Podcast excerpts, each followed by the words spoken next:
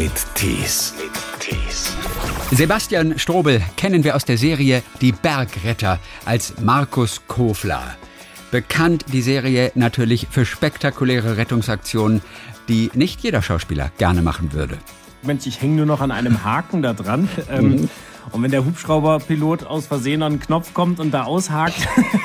Wenn es zu gefährlich wird, dann muss ein Stuntman ran.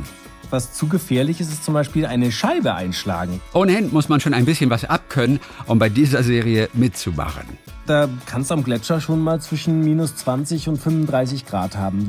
Aufgewachsen ist Sebastian in Ravensburg. Während man der Normalhochdeutsche Blau sagt, sagt der Oberschwabe Blau. Mittlerweile ist er aber ein Nordlicht. Jo, wollen wir gar nicht lang hier meine Knusperkrabbe kam aus Hamburg. Die zwölfte Staffel der Bergretter startet jetzt im November. Hallo nach Hamburg. Hallo, und ich sag nicht äh, Moin Moin, ich sag Servus in den Süden, ja. Ja, servus. Schön, dass ich da sein kann. ja, oder als du in Karlsruhe geboren wurdest, wie hat man da gesagt? Da hat man, äh, keine Ahnung, ich, ich muss wohl als Kind wohl meine ersten Sprache, ich habe die ersten sechs Jahre in Karlsruhe, also in St. Weiher gelebt, bei Baden-Baden. Ja. Da habe ich wohl Badisch gesprochen, aber das ist nicht mehr übrig geblieben. Also es gibt noch äh, ab und zu noch so Ton, so Kassettenaufnahmen von früher, für die, die es nicht mehr kennen. Es Ja. gab ja auch Kassetten vor der CD schon und dem digitalen Zeitraum. Und da gibt's noch eine Tonaufnahme, die ist aber von meinem Bruder mit breitestem Badisch. Das ist heute schwer vorstellbar bei uns. Und du hattest auch noch keine Rolle, oder? Wo du das wieder rauskramen musstest irgendwie. Und dein Nee, Bruder noch mal nicht, gefragt hast, nee. wie geht das nochmal? Genau, nee, aber Schwäbisch, Schwäbisch habe ich schon gemacht. Da- da- Das, das liebe ich sehr. Ich mag das Brachialschwäbisch, bin ich ein großer Fan von. Ach, du bist das. Ja, genau. Da gibt es ja nicht sehr viele angeblich, aber das dürfen wir nicht sagen. Nee, das vielleicht nicht, aber aber wieso nicht? Ich finde es ja eigentlich super Art. Das ist ja eh schade, dass äh, der Dialekt oft so zurückgedrängt ist. Ja. Äh, Und zwar jeder, der einzige Dialekt, der eigentlich wirklich sehr präsent ist, ist ja das Bayerische eigentlich. Ja, Ähm, total. Aber es gibt ja noch viele schön schreckliche andere Dialekte. Und du hast aber wirklich auf Schwäbisch schon gespielt, doch tatsächlich. Habe ich auch schon, genau. Ich habe schon auf, auf Schwäbisch und auf äh, so Pott ein bisschen habe ich auch schon gedreht. Und äh, ja, so ich, bemühe, ich, ich mag das ja sehr gerne. Es ist ja oft so, man, man äh, radebrechtet dann immer da, wo man gerade ist. Und ich bin ein großer Dialektliebhaber, wie gesagt, und versuche dann immer, je nachdem, wo ich gerade lebe, den Dialekt auch anzunehmen Ach, herrlich. und ein bisschen so nachzumachen und dann zu lernen so. Wobei die Einwohner, die den wirklich sprechen, natürlich manchmal nicht so begeistert sind, ne? wenn einer versucht, den nachzumachen. Überhaupt nicht. Aber das ist mir ja egal, weil äh, ich, ich finde ja, das ist das Gleiche, wie wenn man eine Serie oder eine, einen Film dreht.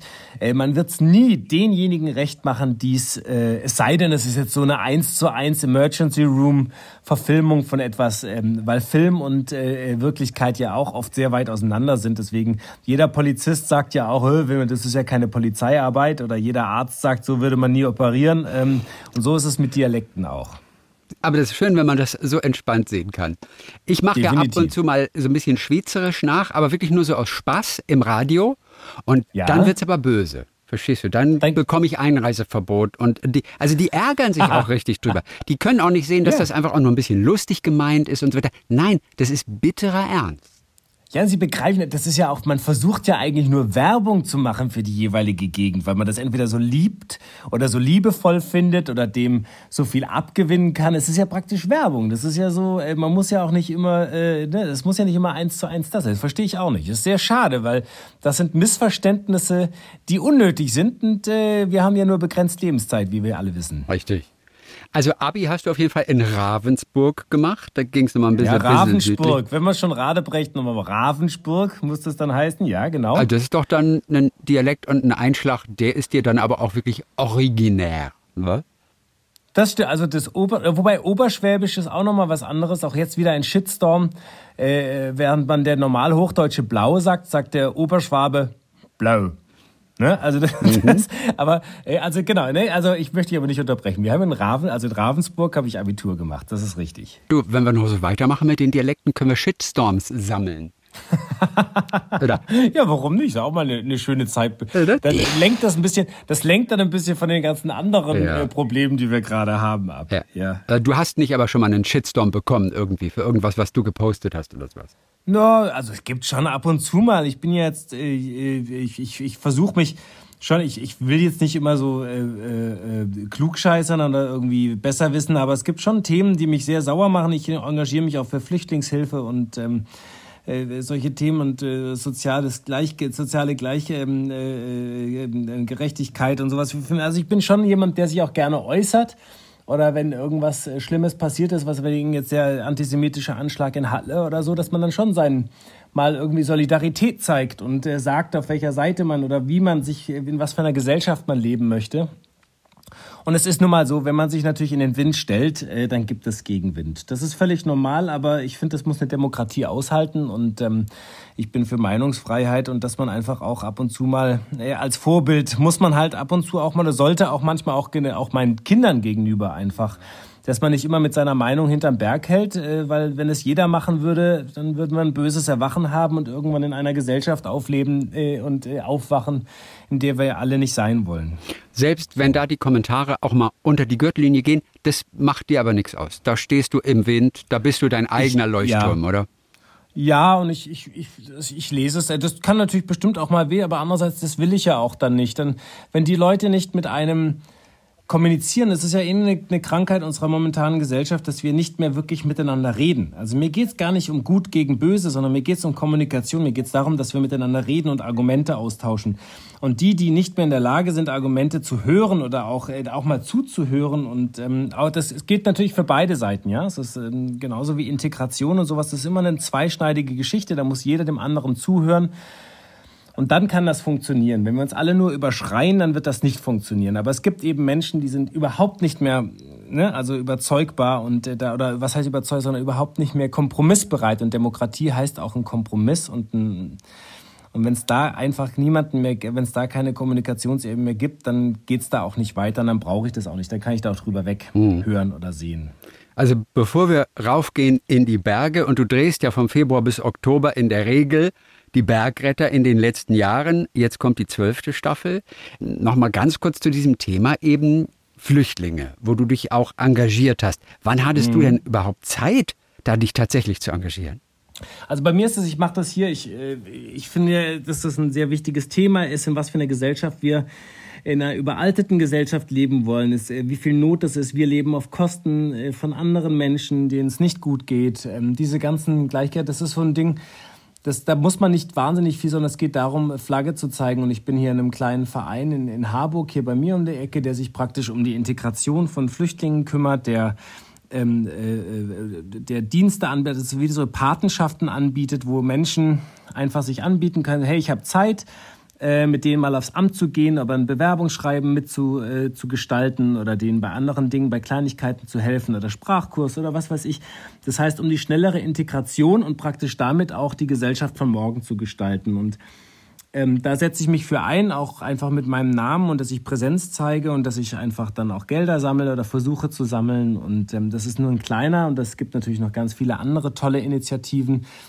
Und es geht ja auch nicht darum, dass man jeden Tag stundenlang sich darum kümmert, sondern dass man es auf dem Schirm hat. Und wenn jeder ein kleines bisschen was tut, dann äh, können wir dieses große, große Thema der Zukunft auch äh, gemeinsam gestalten. Und man kann ja auch nur etwas äh, lenken und leiten und gestalten, wenn man auch sich beteiligt. Und darum geht es in unserer Demokratie und darum geht es auch eben in unserer Gesellschaft. Jeder muss sich beteiligen und einmischen. Und dann können wir etwas äh, zusammen gestalten, was auch äh, für die Zukunft tragfähig ist. Ich habe ja immer gedacht, wenn nur jeder fünfte Deutsche einfach sich eines Flüchtlings, eines Ankommenden annehmen würde, dann wäre alles so viel einfacher jeder Fünfte. Und da wird man doch denken, das kriegt man hin. Also wie du wahrscheinlich auch, kennst du ganz viele, die sagen, ich würde gerne helfen, aber ich weiß gar nicht, wo ich anfangen soll, ich weiß gar nicht, an wen ich mich wenden soll. Aber wenn jeder ja. einen Paten bekommen würde, der hier in Deutschland ankommt, der ihm hilft bei den ganzen Formularen und Papieren, durch die wir Deutschen ja manchmal schon nicht durchblicken, das ist wirklich ja. heftig. Eigentlich wäre es so einfach.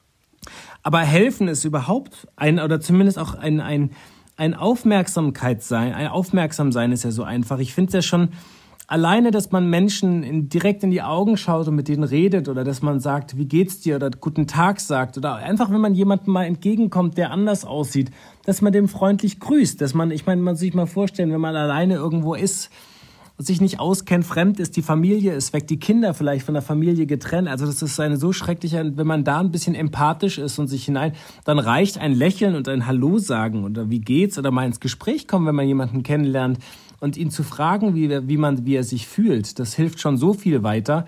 Äh, schon damit würde man, ne, also versuchen, an der Gesellschaft für morgen zu arbeiten. Also es ist noch genug zu tun. Das Thema wird uns ja noch Absolut. lange begleiten und einige ja. finden dann vielleicht ja auch den Einstieg sozusagen in diese Sache. Die Bergretter, ihr seid noch mitten dabei. Die neue Staffel geht jetzt bald los. Die zwölfte Staffel, das ist so eine Rolle für dich als Bergretter, Markus. Also für so eine Rolle da oben in den Bergen, da wo es auch ordentlich weht, da musst du ein echter Freak sein, auch tatsächlich als Schauspieler. Ob das nun ist mit dem Helikopter da äh, runtergehen, am, am langen Seil hängen. Ihr habt Unterwasserdrehs in einer Höhle zum Beispiel. Ihr seid im Eis klettern. Wie war eigentlich dein erster Dreh unter Wasser in einer Höhle?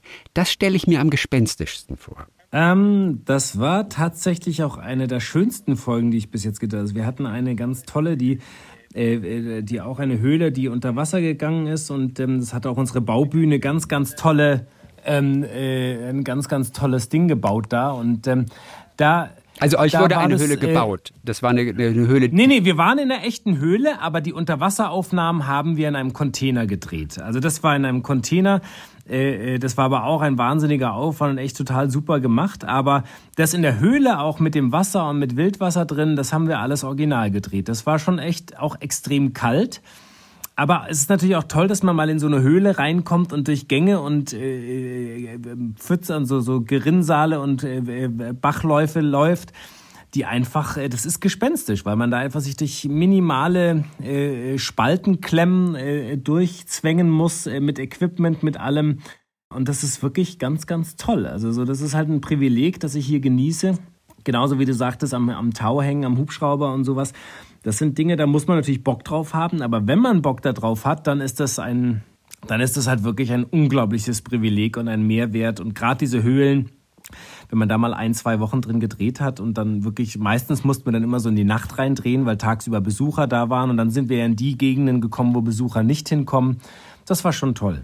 Das ist schon echt phänomenal. Ich war selber neulich in Tirol und da haben wir auch so einen, so einen Rettungshubschrauber auch wirklich im Einsatz erlebt, aus der Distanz allerdings, aber auch dort wurde jemand von der Klippe oben gerettet und äh, wurde dann am, wirklich am langen Seil transportiert.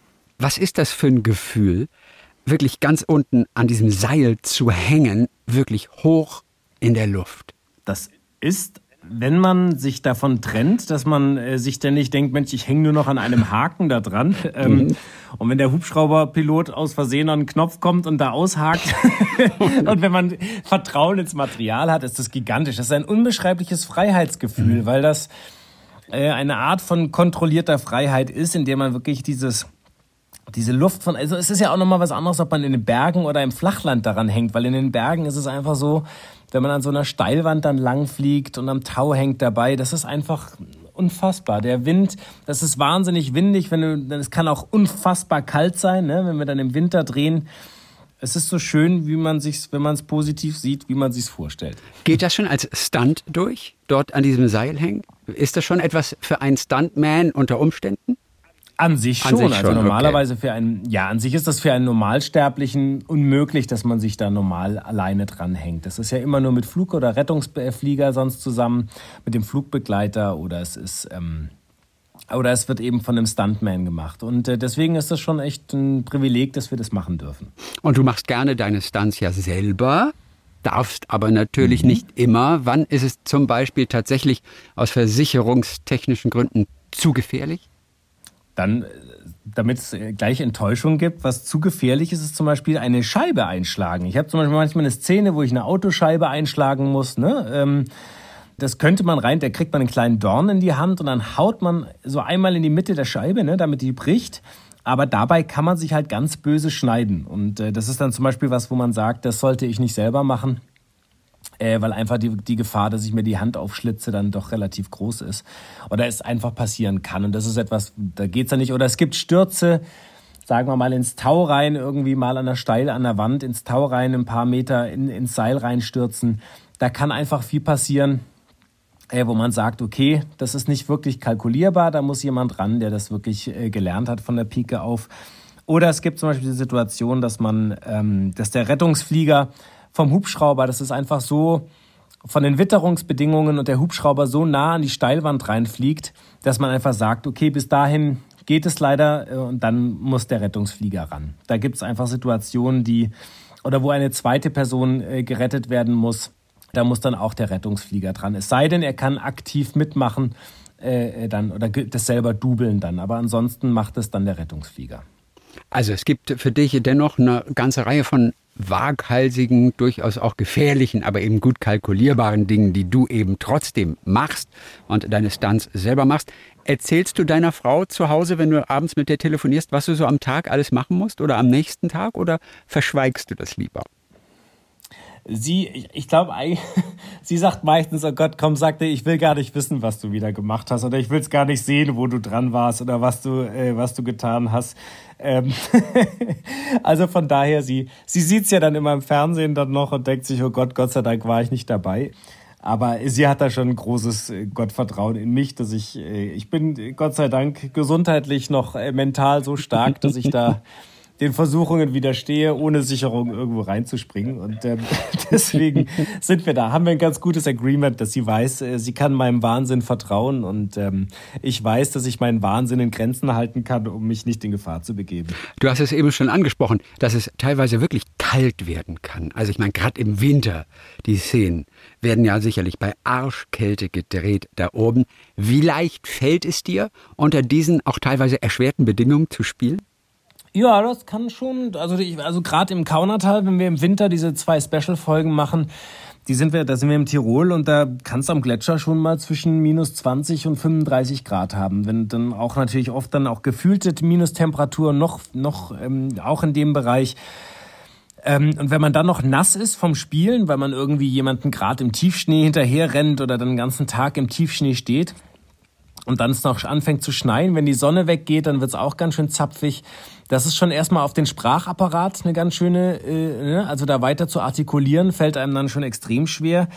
Oder auch ganz banale Sachen. Ich hatte mal äh, natürlich aus Retro-Gründen, weil es natürlich schick ist, dass ein so ein Naturbursche wie ich, der hat dann, äh, der hat dann natürlich keine Plastikbrotdose dabei, wenn er Brotzeit macht, sondern dann hat er eine Aludose dabei, ja. Und ähm, dann habe ich den Handschuh im Spiel ausgezogen und diese Aludose aufgemacht und merkte während des Takes, wie mir die Finger an dieser Dose festgeklebt sind die ganze Zeit. Das heißt, ich habe mir eigentlich die gesamte Hand verbrannt.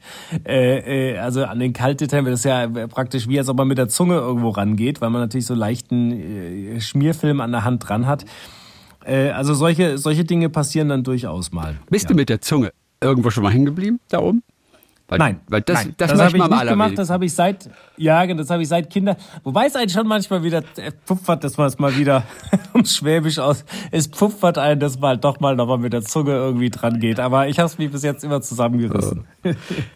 Alle, die dich sehen im Fernsehen, die denken natürlich, also komm, der ist schon als Action-Typ so auf die Welt gekommen. Aber wie viel Abenteurer, wie viel Action waren in dir, bevor du mit den Bergrettern angefangen hast?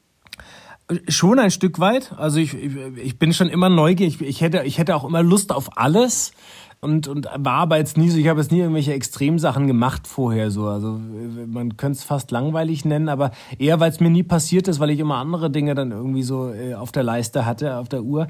Aber Jetzt durch die Kinder ist man natürlich auch ein bisschen eingeschränkt, aber in mir schlummert noch einiges, was ich auch gerne dann fernab der Bergretter machen möchte. Meiner Frau äh, schaudert schon ein bisschen, äh, ob meiner Abenteuerstories, die ich dann für später mir aufgehoben habe. Wie zum Beispiel, aber, äh, was kommt da noch? Was hast du im also Kopf? Also ich habe total den Traum, mit dem Pferd durch Patagonien zu reiten. Das ist zum Beispiel mal so ein Ding. Und ich möchte unbedingt eigentlich mal eine Polarexpedition machen, solange es das noch gibt. Also da weiß ich allerdings nicht, ob meine Frau dann mitkommt. Ja, aber Patagonien wird. auf dem Pferd macht die doch mit.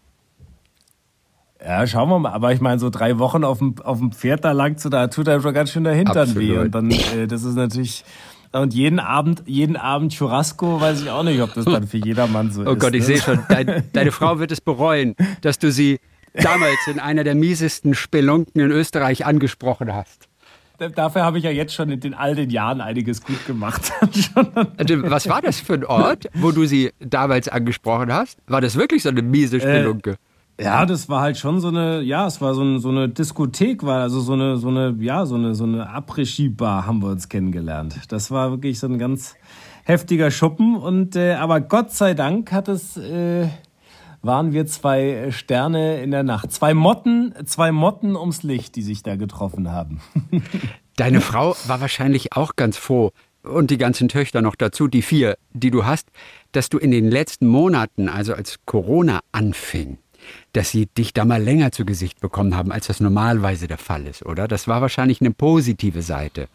Absolut. Also das äh, muss ich ehrlich sagen, dass wir ähm, am Anfang, wenn man also, sobald man mal diesen ersten Schock äh, verdaut hatte und mal so ein bisschen wusste, in welche Richtung das geht, hat man irgendwann gesagt, okay, es hilft ja alles nichts, jedes Lamentieren, wir müssen schauen, dass wir es irgendwie hinkriegen und ähm, wenn es nicht weitergeht, dann nutzen wir wenigstens das, was wir jetzt gerade haben. Also so, das ist schon, das, weil wenn man sich das mal alles klar gemacht hat, Mal abgesehen von all den armen Teufeln und Leuten, die jetzt da wirklich um die Existenz gekämpft hatten und äh, haben. Ähm, aber wenn man da in der glücklichen Lage, wie wir waren, dass ich einen sozusagen wusste, irgendwann geht's weiter, war das ein unglaubliches, weil man wusste, so, so wird das niemals wieder sein. Also das gab es ja noch nie, dass man eigentlich nicht Angst hatte, dass, also dass man praktisch, ne, was meine ich nicht Angst, sondern dass man nicht ähm, dass man nichts verpasst hat, sondern weil die ganze Welt in, innegehalten hat. Also das fand ich so, dieses, dieser, dieser Pause-Knopf auf einmal. Und wenn man das wirklich dann mal bewusst aufgenommen hat, dass es das noch nie gab, ähm, diesen Stillstand und dieses äh, Innehalten, selbst in Kriegszeiten, weil in Kriegszeiten, da ging es ja dann doch immer noch um Exist, also da war ja praktisch noch dann äh, äh, war, das, war das ja nochmal was ganz anderes oder so ein, also eine ganz andere Art von Sorge. Aber das ist praktisch wirklich wie so ein Stillstand, also so ein, so ein, so ein Pause-Knopf war. Das war schon ein unglaubliches Gefühl. Und ähm, das, das war schon toll, das dann ähm, das mit den Kindern zu mhm. genießen. Und auch in dem Wissen, dass es so in dieser Form wahrscheinlich nie wieder passieren wird. Wozu genau. bist du gekommen? Ja. Also jetzt auch mit den Mädels vermutlich ähm, wo, wozu du vorher gar keine Zeit gehabt hattest, aber jetzt dank Corona notgedrungen jetzt tatsächlich mal was gemacht hast. Also außer die Küche renovieren natürlich. Ganz ehrlich, wenn man äh, äh, so angeht, dass wir dann so zusammenstecken, wir sind ja dann zu sechst ähm, mit den vier Töchtern, da hat man schon ordentlich zu tun gehabt. Also es war jetzt nicht so, dass man irgendwie dachte, boah, super, äh, ich schlafe jetzt bis um zwölf und ähm, also da war schon ständig irgendwas. Äh, man hat natürlich auch ein paar Sachen dann alles. Ich meine, bis man dann den Garten und sonst was das Glück hatte, den Garten mal auf Vordermann zu bringen. Ähm, da war eigentlich jetzt so, ich kann jetzt nichts genau sagen, dass ich sage, schau mal, dieses Haus habe ich gebaut in der Zwischenzeit oder ich habe äh, den Brockhaus einmal durchgelesen. Ähm, das, das, das kann man nicht, kann ich jetzt nicht sagen. Also es war schon eine erfüllte gemeinschaftliche Zeit. Aber es war jetzt nicht so, dass ich irgendwie gesagt habe, die Zeit habe ich jetzt nutzen können, um äh, zwei hm. Romane zu schreiben. Okay, also im Brockhaus hast du nicht gelernt, obwohl ich es dir durchaus zugetraut hätte, denn, denn du liest wahnsinnig gern. Sehr ja. viel. Ich glaube, vor allem so geschichtliche Sachen auch. Fast aber so Sachbücher, deutsche Geschichte, internationale Geschichte. Wann hat denn genau. die Leidenschaft angefangen? Denn eigentlich bist das du ja vor allem auch so ein Geschichtenerzähler. Nun ist Geschichte natürlich auch irgendwo Geschichten erzählen, vielleicht auf etwas trockenere Art manchmal. Aber wann hat es bei dir angefangen, dieses Interesse? Bei mir hat es angefangen, also gefördert durch meine Eltern immer, dass ich eigentlich schon seit ich denken kann, also seit Kindheit, ich habe diese, es gab früher diese DTV Geschichte. Ich weiß nicht, ob ich DTV darf, darf ich sagen. Es war eine ganz tolle so eine Jugend Reihe mit Geschichte. Also es ging mit Gaius Lausbuhl aus dem alten Rom und so los und dann äh, ich bin wahnsinnig, dann habe ich diese ganzen, äh, der Adler der, der 9. Legion und was weiß ich, da gab es von Sutcliffe, dann von äh, ähm, Gilliam Bradshaw und so. Also es gab ganz dann äh, Kinder von Nummer 67, von Lisa Tetzner, ganz, ganz tolle Jugendreihe. Also ich wurde von meinen Eltern da immer toll ähm, versorgt. Mich hat dieses diese ganze Geschichts, äh, dieses ganze Dritte Reich, damit ging es eigentlich los. Und dann die Römer, Griechen, Antike, äh, Burgen, das Mittelalter. Also mich, wir waren viel auf, dann eben auch viel in solche, äh, auf, auf Burgen gewesen oder in mittelalterlichen Städten. Und mich hat das alles immer fasziniert. Diese, diese mystischen, mythischen Orte, in denen man war, wo irgendwelche Kaiser gelebt haben und irgendwelche Ritterfestspiele oder äh, wenn man dann in, in Kirchen war, dieses auch dieses Mystische und dieses, also es war, hat mich schon alles immer ähm, unglaublich fasziniert. Und das, das ist immer mehr gewachsen und aus diesem, aus dieser, aus diesem und aus dieser Neugierde wurde eine unglaubliche Leidenschaft. Und äh, ich finde tatsächlich, dass Geschichte das leider das, das Stief, stiefkindlichste überhaupt ist, was wir. Ich meine, wir reden alle über Mathematik und sonstige Sachen. Aber wenn ich dann sehe, wie, wie lächerlich wenig Geschichte, also auch in die politische Erziehung von dem, was wir eigentlich, was uns ausmacht als Gesellschaft, wie wenig da investiert wird, das macht mich oft halt auch sehr wütend, so, weil ich einfach denke, wir müssten, wenn man gerade sieht, wie viel Fake News und wenn die Leute sich besser mit unserer Geschichte auskennen würden, mit der europäischen, mit der Weltgeschichte, mit der deutschen Geschichte, dann würde es viel, viel, viel, viel mehr Verantwortungsbewusstsein und auch Verständnis für die heutige Situation geben. Und ähm, das ist tatsächlich etwas, wo ich denke, das müsste eigentlich die, die, die politische Bildung müsste viel, viel höher veranschlagt werden in Deutschland. Und deine Eltern waren Lehrer, oder? Nee, äh, beide Ach, beide Ärzte. Ärzte. Und dann also wart ihr, und dann wart ja, ihr so genau. viel unterwegs. Erstaunlich eigentlich. Ja, also das war irgendwie, wir waren sehr, sehr viel immer so in so, ähm, wenn wir irgendwo unterwegs waren, hat man immer irgendwie einen Abstecher gemacht. Ach, guck mal, hier ist noch eine Burg oder da ist was oder äh, da ist ein Schloss oder mittelalterliches Städtchen oder sowas. Das hat uns immer sehr weit, äh, das hat uns immer sehr weit überall rumgebracht. So. Und, dann war's. Ähm, am Anfang musste man noch mit Eis gelockt werden. Und mittlerweile. Aber dann kam Neuschwanstein und dann, dann ging es auch von alleine. Ja, ja, tatsächlich. Und Neuschwanstein, weil wir da in der Nähe tatsächlich auch, wie gesagt, mit Ravensburg gewohnt hatten, das war noch ohne Wartezeiten. Ich erinnere mich, da konnte man einfach fast so reingehen. Da war nichts los oder nur ganz wenig. Und da ist man natürlich mit jedem Austauschschüler oder Austauschschülerin, die dann zu uns kamen, äh, immer hingelatscht und äh, durchgelatscht. Und äh, ja, das war schon. Ähm, war schon echt, äh, war auch sehr Dann warst schön, du bestimmt auch auf der Burg Elz, oder? Denn die habe ich neulich im Fernsehen wieder gesehen. Die war auch auf einem Geldschein und habe mir gedacht, da wollte ich immer mal hin, aber habe es bis heute immer noch nicht geschafft. Die war auf einem Geldschein, oder? Ich habe das auch. Ja, die war, ich war da noch nie. Auch ich habe es auch noch okay. nicht geschafft. Da würde ich auch, ja, weil die so ist, die ist ja eigentlich auch so phänomenal, die sieht ja auch so hab toll ich gedacht, aus. Genau. Ähm, Nee, habe ich, hab ich leider noch nicht geschafft. Das, äh, da möchte ich auch mal hin. Auf welchem Geldschein war die? Aber es gibt ja eh manchmal so Orte. Auf 50 D-Mark oder was? Nee. Burg Els. Doch, das, das kann sein. Okay. Wäre doch mal eine gute äh, Frage ja, für. Nur hat hier keiner die Antwort hier in dieser war, ne? Runde. Ne? Ich glaube, doch, doch. Ja, das stimmt. nee, weiß ich gerade gar nicht. Aber es gibt ja eh immer so Orte, so manchmal, wo es so schade ist, wo man echt, wenn man nicht hin will, ne, das geht genauso äh, äh hier nach ins Saarland oder sowas, ne, oder Trier, wenn man nicht wirklich in diese Ecke ja. fährt, kommt man da eigentlich auch nie das vorbei, stimmt. ne? Oder das ist ja auch oft auch äh, auch Schwarzwald oder so in die, äh, ne, also wenn man nicht wirklich da runterfährt, ähm, und so geht es mir mit manchen Burgen auch oder so manche Sehenswürdigkeiten, die man schon immer gerne mal gesehen hätte irgendwie. Da ähm, muss man hinwollen. Ach, dann fällt mir gerade ein, du hast bestimmt früher auch Mommsens römische Geschichte da gelesen, oder? Oder ähm, Mommsen? Nee, ich habe nee, weil Mommsen ist natürlich, der ist schon sehr ausführlich, glaube ich. Ist das nicht so ein ganz, das ist ja so ein ich glaube, das kommt auch aus den 30er Jahren. Ich glaube, das ist sehr, sehr sal, ja. sal, salbungsvoll. nee, aber ah, ja, ich dachte, ich das sei sehr zugänglich geschrieben in meiner Erinnerung. Ich habe Carstensen, ich habe Carstensens oder Carstens, Carstens oder Carstensens. Da gibt es die römische und die griechische mhm, Sagen. Mhm. Das ist zum Beispiel ein, noch bis heute zu empfehlen. Das ist wirklich ganz, ganz toll, äh, wo praktisch alle Heldengeschichten und alle Heldensagen und ähm, ähm praktisch die Elias und die Enes, äh, Enesis, äh, äh, hier von Eneas, die, äh, na, wie heißt's? Äh, die Heldengeschichte bis zur Entstehung von Rom. Mir fällt es gleich ein. Auf jeden Fall, äh, das war, das war, das ist ganz toll. Das, sind, der ist eine sehr schöne. Aber Mommsen habe ich nie, den habe ich tatsächlich nee, nicht denn, gelesen. Denn der Mommsen ist ja gewesen, und ich glaube, er hat dafür auch einen Nobelpreis für Literatur bekommen.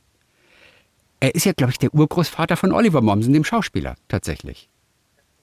Das wusste ich nicht. Ja. Das ist ja, das ist ja eine, Es ist, ist so. so. Und, und das Beste das ist, ja ist Oliver Mommsen selber hat das Buch nie gelesen. Das Aber wie gesagt, ich möchte ihn in den Schutz nehmen, weil ich glaube, es ist tatsächlich ein bisschen, das ist so ein bisschen wie äh, ähm, Gustav Schwab ist es doch auch, ne? Nee, Werner, warte, ich verwechsel den Dramatiker immer mit dem, äh, hier den, äh, Schwab gibt's doch auch diese römischen Sagen und so. Richtig. Das ist auch sehr, ja, noch stimmt. alles sehr aus den 20er Jahren. Das ist, glaube ich, auch sehr um die Jahrhundertwende, Jahrtausend, äh, Jahrhundertwende geschrieben. Ist auch sehr äh, relativ, also sehr salbungs. Also okay. muss man schon wirklich sich ja. durchkauen dann so. Ich glaube, da gibt's schon mittlerweile bessere, Ich habe da gibt es auch sehr schöne von Ignajew oder wie der heißt, glaube ich. Da gibt es ganz toll auch so ganz schöne, lustige äh, äh, äh, Sagen um, also so Sagen, Umschreibungen, sehr auch sehr nett, sehr nett gemacht so für Kinder. Also es stand immer rum am Mommsen, aber er ist nie dazu gekommen, das zu lesen. Wann liest du denn überhaupt? Ich meine, letztendlich, wenn du beim Drehen bist, hast du ja immer abends mit auf dem Zimmer dein Drehbuch wo du auch für den nächsten Tag nochmal wieder lernen ja. musst. Wenn du zu Hause bist, bist, dann hüpfen vier Mädchen auf dir rum. Also vielleicht nicht mehr alle jetzt gerade, einige sind dann schon ein bisschen zu alt zum Hüpfen. Aber, ja. aber wann kommst du dazu, tatsächlich diese ganzen Bücher zu lesen? Ja, es ist bei mir immer so ein Aufwand. Es gibt manchmal Zeiten, da schaffe ich es dann ganz gut, was wegzulesen. Das heißt, wenn ich viel unterwegs bin im Zug oder im, im Flugzeug oder im, wenn ich dann auf Reisen bin oder dann, aber es ist tatsächlich, ich muss mir das freikämpfen. Und manchmal bin ich dann wirklich, dann liegt mir jeden Tag irgendwie das Buch immer nach zwei, drei Seiten im Kennen Gesicht. Wir alle. Genau, und ich versuche manchmal halt auch dann am Set, äh, versuche ich auch, wenn ich dann mal weiß, ich habe ein paar Stunden Zeit, äh, weil ich irgendwie ein paar Bilder Pause habe. Und dann versuche ich da auch zu lesen, aber das muss ich mir wirklich freikämpfen. So, das ist ein, das ist ein Luxus. Also so dieses im Urlaub sein und äh, sechs Bücher mitnehmen und die alle durchgelesen zu haben nach zwei Wochen, dieses Vergnügen habe ich tatsächlich jetzt schon länger nicht. Siehst du, ich stelle mir das, das so vor, äh, dass der, der schlecht gelaunte und eingeschnappte Sebastian sitzt am Set dort in der Ecke, weil er seinen Stunt nicht selber machen darf. Und die anderen sagen irgendwie, ach, unser kleiner Intellektueller liest wieder von, von altägyptischer Geschichte da. So ist es doch, oder? Ja, genau, genau. Dann äh, er sitzt beleidigt, eingekrümmelt und liest genau und liest sein Buch. Äh, genau, aber so hast du dir genau richtig vorgestellt. So sieht's aus. Also das, äh, so könnte es so oder so ähnlich hätte ja. es sein können. Wie bist du aus Ravensburg nach dem Abi eigentlich zur Schauspielerei gekommen? Welches Ereignis, welcher Schauspieler hat den Ausschlag gegeben, dein Interesse geweckt, sozusagen für die Schauspielerei? Mm also das war die, das Interesse geweckt für die Schauspielerei war tatsächlich war ich selber. Also ich habe das äh, angefangen äh, da in der, in der äh, Theater AG einfach ausprobiert. Ähm, hatte dann das Vorbild mein, mein Bruder über mir, der Felix, der ist auch Schauspieler. Der hat diesen Werdegang dann äh, äh vorgekaut und ich wollte, als ich dann eigentlich das erste Mal auf der Bühne stand, ich wollte vorher immer Medizin studieren, aber dann war wirklich, als ich da äh, das zum ersten Mal Theater gespielt habe, war mir klar, ich will das für immer machen. Das war wirklich gleich, ja, das war, ähm, ich glaube mit 14 war ich da, 14, 13, 14. Und das ist einfach für mich dieses, das fand ich toll. Das hat mich fasziniert. Das war genau meins. Das war praktisch in diese, diese Sandkasten äh, äh, sich rein, äh, wie, wie ein kleines Kind, alles auszuprobieren, sich in jede Situation reinfühl, reinfühlen zu dürfen, nochmal auch Geschichte wieder aufleben zu lassen. Das war für mich ein, ja, ein Aha-Erlebnis und es war tatsächlich ohne mhm. Vorbild. Wo ist dein Bruder denn gelandet jetzt? Ja. An einer Bühne oder macht er auch Filme? Genau, der ist momentan am Theater in Ach, Rendsburg. Und äh, das ist so, ein, äh, so eine, genau, und da ist der, ich glaube, der kommt auch noch, nee, wobei Lübeck hat ja sein eigenes Haus. Aber das sind so auf ein paar Bühnen spielen die dann. Und äh, genau, der Ach ist toll, seid ihr beide im Norden gelandet dann letztendlich, ne? Ja, ja. Wie bist stimmt, du denn in den Norden gekommen überhaupt? Jo, das da war, die durch die Liebe war das. Die Liebe war das, meine Frau. Jo, ne? Jo, wo wir gar nicht lang hier meine Knusperkrabbe kam aus Hamburg. Und ja, dann, da bin ich dann dort ja. gelandet, ne? Also das äh, war für mich dann, und es ist ja eine schöne Stadt. Und äh, jo, jetzt bin ich da schon ja, ein paar Das ist auch gut so. Das ist ja mal ein paar nicht schön, ne? Ein nicht schön.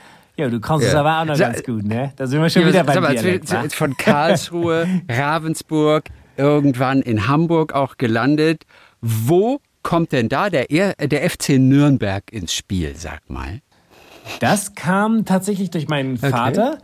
Das habe ich geerbt, äh, weil mein Vater war, seine, seine Großtante kam, die war Stadt, SPD-Stadträtin in Hamburg, äh, in Nürnberg. Und die, in Nürnberg. Und die war, äh, äh die, und da hat er jede Ferien verbracht und äh, hat da die Clubmeisterschaften damals noch 62 und 68 noch äh, äh, mitbekommen und ähm, ja, und mein, mein, mein Vater war da, äh, war glühender Clubfan und das hat er natürlich an die Kinder übergeben. Und äh, man kann, äh, wie ich immer sage, man kann von seinem Verein nicht wegkommen. Und ich bin dem Nürnberg, dem ersten FC Nürnberg bis, bis heute äh, in glühender Liebe treu geblieben. So, das ist für mich so mein Verein und bin da auch jedes Mal, ist wirklich auch noch so was Kindisches, weil jedes Mal, wenn ich dieses, äh, dieses mhm. Wappen sehe, da wird's mir ganz warm ums Herz. Das ist wirklich das schönste Wappen, das es Und du als Geschichtsfreak, wer ist für dich die größte, sag ich mal, historisch größte Persönlichkeit, die Nürnberg hervorgebracht hat?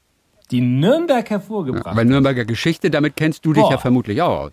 Nee, Nürnberger Geschichte, wir würden mal sagen, das ist dann wahrscheinlich hier der Albrecht Dürer, würde Guck ich jetzt mal, mal tippen. Ne? Also äh, wenn man den als Geschichts aber der ist ja tatsächlich, also Albrecht Dürer ist natürlich eine große, große Nummer. Den liebe ich sehr. Da habe ich äh, letztes Jahr auch in Wien gab es eine ganz tolle Ausstellung von ihm auch. Den würde ich jetzt mal so, den würde ich jetzt glaube ich mal. Ich bin natürlich leider auch großer mhm. Wagner-Liebhaber äh, äh, und da natürlich die Meistersinger, die mag die ich auch sehr gerne. Die Meistersinger, genau. so, gut. Und was ist mit Max Merkel? Ähm, gilt er als historische Persönlichkeit in Nürnberg? ja, würde ich sagen. Aber ich glaube, das ist natürlich, da haben wir wieder das Dilemma, dass die Österreicher den für sich ja auch in, in Anspruch nehmen. Also von daher, ähm, doch, könnte man absolut auch als, als, äh, als, äh, da würde ich dann aber doch eher meinen Freund und äh, Kumpel hier, den Hans Dorfner, äh, äh, als Persönlichkeit dann hier, der mit, mit Nürnberg und Bayern äh, ordentliche Erfolge gefeiert hat. Äh, das war für mich auch sehr schön, dass ich den kennengelernt habe. Das war so der, äh, der ist ja auch eine große Club-Persönlichkeit damals. Mit Heinz Höher würde ich dann fast noch, wenn ich in meiner Zeit sprechen muss, ist das Heinz Höher gewesen, Mitte der, Mitte der 80er Jahre, der als äh, diese Spielerrevolte in Nürnberg war, dann in der zweiten Liga. Da wurden dann die, die halbe ich gesagt, was war damals noch und dann, mit der Spielerrevolte? Ich weiß es schon gar nicht ja, mehr. Ja, das war mit Kargus, Kargus, Rudi Kargus, der, der Hintermeier, äh, äh, wer war denn nochmal der? Der Rudi Kargus, bevor er zum HSV gegangen ist, ne? Oder war das doch, doch ja, eben. Ja, genau danach, warte mal, nee, warte mal, weiß ich gerade gar nicht. Da bin ich jetzt ein bisschen.